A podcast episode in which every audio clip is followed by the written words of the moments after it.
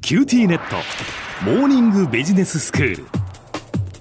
今日の講師は九州大学ビジネススクールで世界の経営環境の変化について研究なさっている村藤勲先生ですよろしくお願いしますよろしくお願いします先生今日はどういうお話ですか世界のコロナの状況についてちょっとお話ししたいと思うんですけどもねはい2月12日の時点で累積感染者数が1億800万人とええで死者数が238万人くらいになってきてるんですけれども、はいこれ前に三大インフルエンザっていう話をしたと思うんですけどもえええ三大インフルエンザと比較してどのくらいになってるか分かります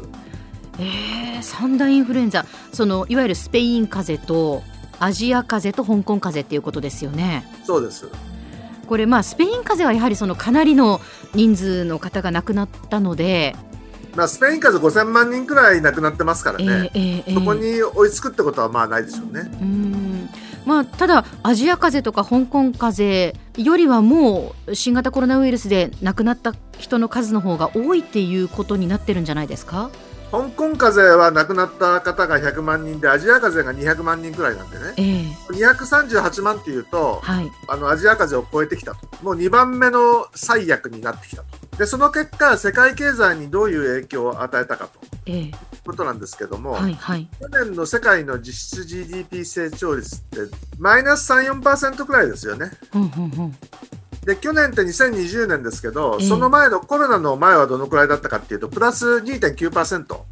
それがあのコロナの2020年はマイナス34%に落ち込んではいで今年2021年はプラスの23%くらいかなとうんいうふうにみんな予測してたんですよええええところがあの去年のあの12月くらいからワクチンを打ち始めたでしょはいそうすると結構改善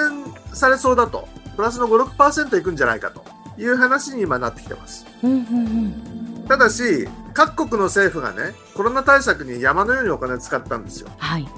でそれまで政府債務っていうのはその国の GDP に対して50%くらいにとどめようよみたいなことを先進国では言ってたんですねええ特にあのドイツなんかが財政を健全にししとかなきゃいかんというふうに強く言ってたんですけどもコロナ対策でみんなそれどころじゃなくなっちゃってねうんもう GDP の125%ぐらいに世界の先進国は政府債務が膨らんだと。で前も言ったかもしれませんけど、日本はその2倍ぐらい。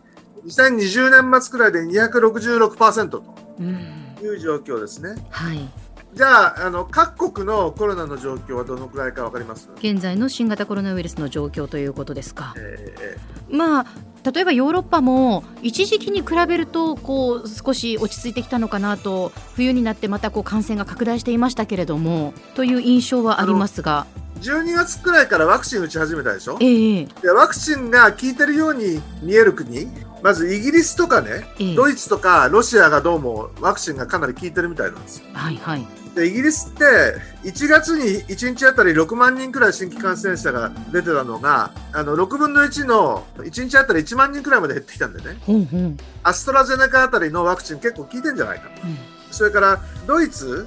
も12月末に1日あたり2万人くらいだったのがもう2月に半分の1万人くらいになってきたとでロシアも自分で開発したねスプートニクっていうワクチンはいであるんですけどこれは結構効いてるんじゃないかとうんでフランスとかねイタリアっていうのは実はワクチン打つ前から結構改善してきてたんですよ、ええフランスとかイタリアって11月がピークでねワクチン打つ12月にはもうかなり改善してきてたとはいで困ったことにスペインは結構まだだとうーん発展途上国はどうだと思います世界の2番と3番ってどうとか覚えてますインドとブラジルですかそうですねはいインドがどうなったかっていうとねええインドって去年の9月は1日あたり10万人くらい新規感染者出てたんですよはい今ね1日あたり1万人くらいあ10分の1に減ったとかなり抑えられてるまあまあそれでもねあの多いこれでもすけね、れあどのもワクチンをやる前から相当起こってきてね、まあ、ええそれでも1日あたり1万人って結構大変な数ですけど、まあそうですねでもあの10万人いたのが1万人に減ったと、うん10分の1になったってことですから、かなり収まってきたと。はいところがあの、ブラジルはまだひどいんですよ。これね、1日あたり5万人くらいがまだ続いててね、うーん基本的に言うと、あの世界中で収まってくれないとね、はいオリンピックで選手だとか観客とか呼んでこれないんでね、ええあの皆さんどうなのかなとうーんいうことをそれなりに気にしなきゃいかんとはいいうことですよね。まあ、しかし先生、やっぱりそのワクチンができてその、まあ、打つようになってきたっていうのはやはり明るいニュースですよね。うん日本じゃまだこれからですけれどもええ、それからその世界もね、ワクチンがどのくらい効いたのかとうんいうのは、まだあのちゃんとした検証はされてないんですけどね、はいイギリスだとかドイツだとかロシアだとかね、結構その効いてきつつあるとうんいうことで、ワクチンでだんだん収束していくという筋道があの見えてきつつあると。ええただあの、ワクチンを打つ上でね、はいちょっとみんなやっぱ戦いがあってね、EU なんかだと、委員会がね、私たちが決めますみたいなことを言って、契約を結んだんですけど、法律家に言わせれば穴だらけの契約だったもんでね、うんうん予定通りに出せないと。はいで、アストラゼネカあたりが、頑張れっていうだけの話じゃありませんでしたっけみたいなこと言って、うん EU が約束しただろうとか言ってね、怒ってるんですけど、契約にちゃんと書いてなかったということで、ワクチンの確保が結構揉めつつあるんですよ。うんで日本でもそのワクチンがそのどういう約束だったのかというとそのファイザーなんか6月までに全部って言ってたのが今は12月までに全部みたいな話になってるんでね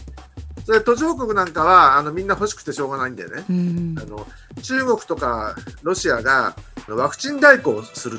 ということをしてであの世界の権力闘争がまたワクチンで起こってるということですね。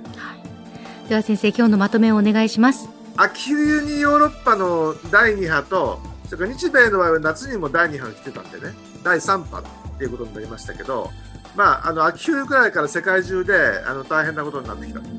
12月くらいになって、やっとファイザーだとかモデルナだとかアストラゼネカのワクチンをあのみんなで緊急使用許可を出して打とうというような話になって、ぼちぼちとあの収束が始まったと。ただ、途上国はワクチンを確保できないんで、あの中国とかロシアはワクチン外交を強化している。コロナのおかげで世界のあの政府債務の GDP 比率っていうのが120、30%になってきてね、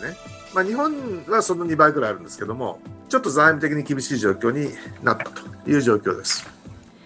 今日の講師は九州大学ビジネススクールで世界の経営環境の変化について研究なさっている村藤勲先生でした。どうもありがとうございました。ありがとうございました。